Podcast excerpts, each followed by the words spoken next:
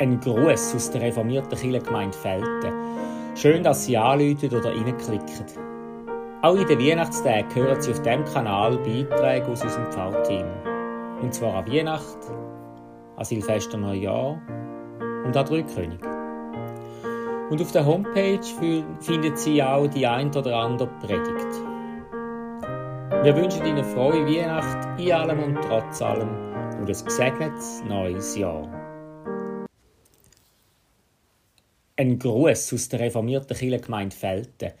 Schön, dass Sie anrufen oder reinklicken. Auch in den Weihnachtstagen hören Sie auf diesem Kanal Beiträge aus unserem Pfarrteam. Und zwar an Weihnacht, an Silvester Neujahr und an Drei-König. Und auf der Homepage finden Sie auch die ein oder andere Predigt.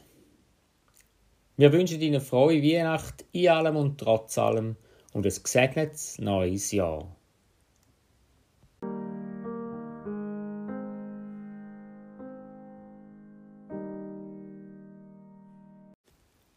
Grüezi miteinander. Sie hören zuerst die Lesung und anschliessend die Predigt zum heutigen Weihnachtstag.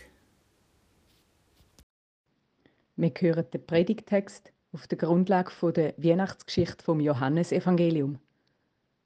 Und wenn Sie jetzt die Stirne runzeln, ist das ganz in Ordnung, weil tatsächlich kennt ja das Johannesevangelium keine eigentliche Weihnachtsgeschichte. Weder Maria und Josef kommen vor, noch die Engel oder die Hirten, auch kein Kaiser Augustus, kein König Herodes oder auch kein König aus dem Morgenland. Und doch bietet der Johannes in seiner Vorrede zum Evangelium eben doch eine Art Weihnachtsgeschichte, wo der ganze Kosmos, die ganze Welt umfasst. Ich lese also zuerst längere Ausschnitte aus der Vorrede vom Johannesevangelium und anschließend der kurze Predigtext. Ausschnitte aus dem Johannesprolog in Johannes 1, Zürcher Übersetzung. Im Anfang war das Wort, der Logos, und das Wort war bei Gott, und das Wort war Gott. Dieses war im Anfang bei Gott. Das Wort, der Logos, war das wahre Licht, das jeden Menschen erleuchtet, der zur Welt kommt. Er war in der Welt, und die Welt ist durch ihn geworden, und die Welt hat ihn nicht erkannt. Er kam in das Seine, und die Seinen nahmen ihn nicht auf. Die ihn aber aufnahmen, denen gab er Vollmacht, Gottes Kinder zu werden, denen, die an seinen Namen glauben, die nicht aus Blut, nicht aus dem Wollen des Fleisches und nicht aus dem Wollen des Mannes, sondern aus Gott gezeugt sind.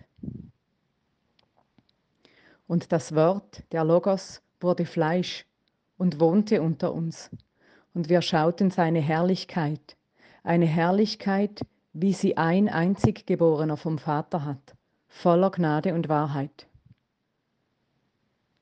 Aus seiner Fülle haben wir alle empfangen Gnade um Gnade. Denn das Gesetz wurde durch Mose gegeben, die Gnade und die Wahrheit ist durch Jesus Christus geworden. Niemand hat Gott je gesehen. Als einzig Geborener, als Gott, der jetzt im Schoß des Vaters ruht, hat er Kunde gebracht.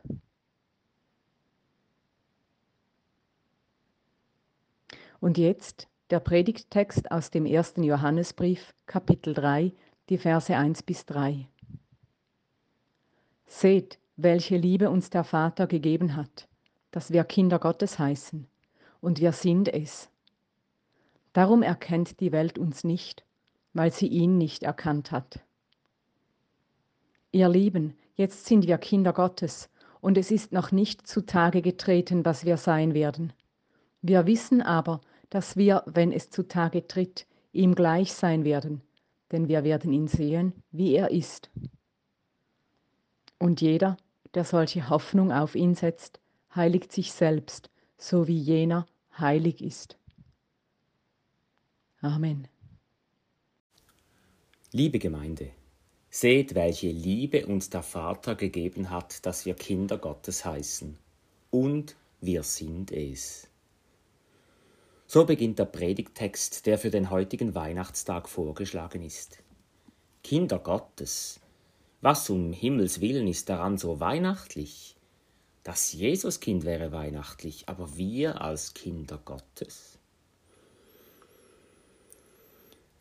Was die Weihnachtsbotschaft mit unserem Predigttext zu tun hat und warum er eben doch wunderbar zu Weihnachten passt, auf diese kleine Gedankenreise möchte ich Sie gerne mitnehmen. Auch unsere Reise wird im Stall enden, so hoffe ich.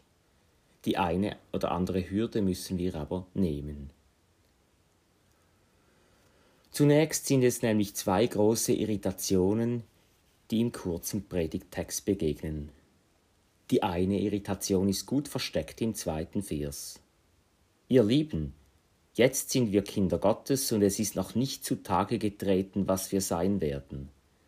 Wir wissen aber, dass wir, wenn es zutage tritt, ihm gleich sein werden, denn wir werden ihn sehen, wie er ist. Was für eine Behauptung, dass wir ihm, Gott, wenn er kommt, gleich oder vom Wort her könnte man auch übersetzen, ähnlich sein werden. Gott gleich sein, erinnert das nicht an die alte Geschichte mit der Schlange? Was sagt sie zu Eva? Esst von dieser Frucht in der Mitte des Gartens und ihr werdet sein wie Gott. Sagt ihr Johannes wirklich dasselbe? Dem Wortlaut nach könnte man's fast meinen. Doch hinter seinen Worten steckt ein ganz anderes Motiv. Die Schlange will aus dem Menschen einen Konkurrenten Gottes machen. Ganz in dieser Spur wird sich der Mensch in seiner Geschichte immer wieder an die Stelle Gottes setzen. Und so ist's ja bis heute. Wir führen uns auf, als wären wir selber Gott. Wir springen mit der Welt um, als gehöre sie uns, und tun so, als seien wir Götter und Herren über Leben und Tod. Johannes zeichnet ein ganz anderes Bild. Während die Schlange einen Machtkampf inszeniert, so versteht er, dass Gott gar nicht an einem solchen Kampf interessiert ist. Gott ist nicht etwa ein himmlischer Diktator, der mit niemandem teilen will, dem niemand zu nahe kommen soll. Gott, so sagt Johannes, ist Liebe. Liebe aber will teilen, sucht Begegnung, Nähe, Gemeinschaft. Ihm gleich sein meint dann, noch einen Schritt weiter zurückzukehren, nicht nur bis zum sogenannten Sündenfall, sondern bis zur Schöpfung, wo Gott den Menschen schafft als sein Ebenbild, ihm ähnlich. Geschaffen, um mit Gott und seiner Schöpfung in Verbindung zu sein, das ist dann die eigentliche Bestimmung des Menschen. So also unser erster Schritt auf der Reise hin zum Stall. Rasch aber stellt sich eine zweite Irritation in den Weg. Wir finden sie im ersten Vers. Seht, welche Liebe uns der Vater gegeben hat, dass wir Kinder Gottes heißen, und wir sind es. Darum erkennt die Welt uns nicht, weil sie ihn nicht erkannt hat. Liebe Gemeinde, es ist dieser schroffe Gegensatz zwischen der Welt und dem Einflussbereich Gottes. Auf diese Unterscheidung treffen wir ja schon in der Einleitung zum Johannesevangelium. Dort heißt es, das Wort, der Logos, war das wahre Licht, das jedem Menschen erleuchtet, der in die Welt kommt. Er war in der Welt und die Welt ist durch ihn geworden und die Welt hat ihn nicht erkannt. Er kam in das Seine und die Seinen nahmen ihn nicht auf. Wie können wir das verstehen? Johannes sagt hier ein Doppeltes. Einerseits zum Menschsein gehört es, vom Licht Gottes angestrahlt, gleichsam erleuchtet zu sein. Aber offensichtlich gehört es auch dazu, dass der Mensch von sich aus nicht erkennen kann, woher ihm all das Gute zufällt, dass er ein Leben geschenkt hat und so vieles darüber hinaus. Und als zweites meint Johannes, doch es sei möglich, zur Einsicht zu kommen, Gott aufzunehmen. Aber wie geht das? Johannes nennt den Begriff, es gehe quasi daran, darum, an seinen Namen zu glauben.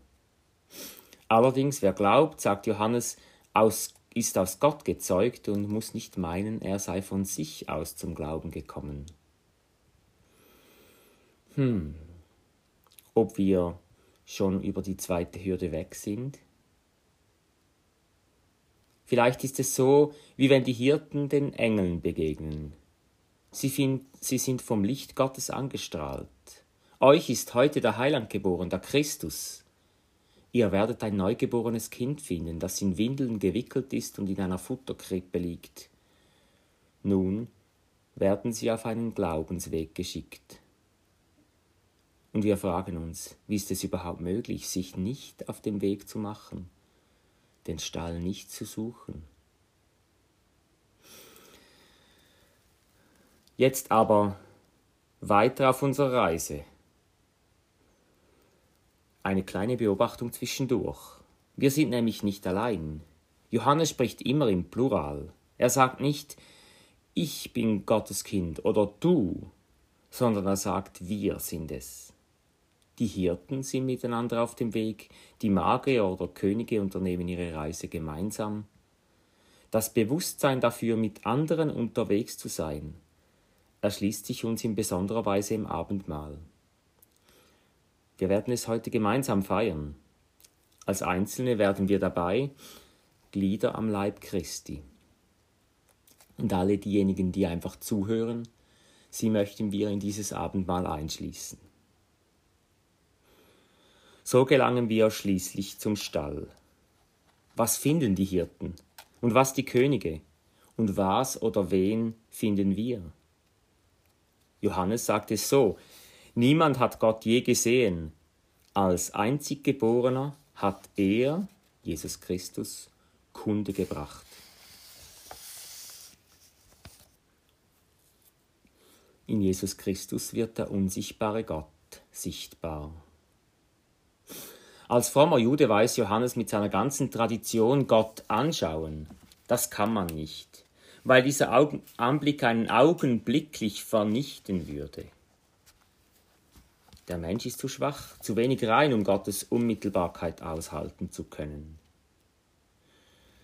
Im Stall aber zeigt sich Gott von einer ganz anderen Seite. Er macht sich klein, damit der Mensch in seinem Menschsein ihm begegnen kann. Den hohen, strahlenden, herrlichen Gott könnt ihr nicht aushalten, das Kind in der Krippe schon. Uns ist ein Kind geboren. Das ist deshalb die eigentliche, ultimative Weihnachtsbotschaft. Und es ist eine unerhörte Botschaft. Die Rettung kommt vom Kind, nicht vom Kaiser Augustus und nicht von orientalischen Königen und noch weniger von weißen Männern, von Politikerinnen und Politikern und im Übrigen auch nicht vom Pfarrer sondern vom Kind in der Krippe. So sind wir also mit vielen anderen an der Krippe angelangt. Und dabei geschieht eine Verwandlung. Menschen, die diesem Gott, der sich klein gemacht hat, begegnen, finden Glauben und erfahren sich nun selber als Kinder Gottes. Seht, welche Liebe der Vater uns gegeben hat, dass wir Kinder Gottes heißen. Unser Predigtext passt also doch zu Weihnachten, weil er dieses Kindsein vermittelt. Ja, wer dem Kind begegnet, wird zum Kind. Ist das alles? Noch nicht ganz. Bei Johannes bleibt nämlich ein Vorbehalt. Er sagt, es ist noch nicht zutage getreten, was wir sein werden. Aber dann, wenn es zutage getritt und wir ihm gleich sein werden, dann werden wir ihn sehen, wie er ist. Johannes redet von Kindern Gottes. Aber ein letzter großer Schritt steht noch aus. Es ist noch nicht. Deshalb, gerade deshalb, brauchen wir einander. Auf diesem Weg erzählen wir uns gegenseitig, was wir schon verstanden haben vom Weihnachtswunder. So beschreiben wir das Geheimnis der Menschwerdung und in unseren eigenen Worten und beschreiten es mit unserem eigenen Leben. Und im Besonderen hören wir auf die anderen Stimmen aus der Bibel. Lukas und Matthäus mit ihren Weihnachtsgeschichten. Und ebenso Paulus, der sich überhaupt nicht für Weihnachten interessiert, dafür umso mehr für Leiden, Tod und Auferstehung. Es gibt im zweiten Korintherbrief ein Stichwort, 2. Korinther 3,18, das ich hier vereinfacht zitiere. Im Anschauen seines Bildes werden wir verwandelt in sein Bild. Liebe Gemeinde, im Betrachten des Geheimnisses von Weihnachten. Gott, der sich klein macht und zum Kind in der Krippe wird, werden wir verwandelt in Gottes Kinder. Johannes sagt es so, Seht, welche Liebe uns der Vater, und er meint in Jesus Christus, seht, welche Liebe uns der Vater gegeben hat, dass wir Kinder Gottes heißen, und wir sind es. Amen.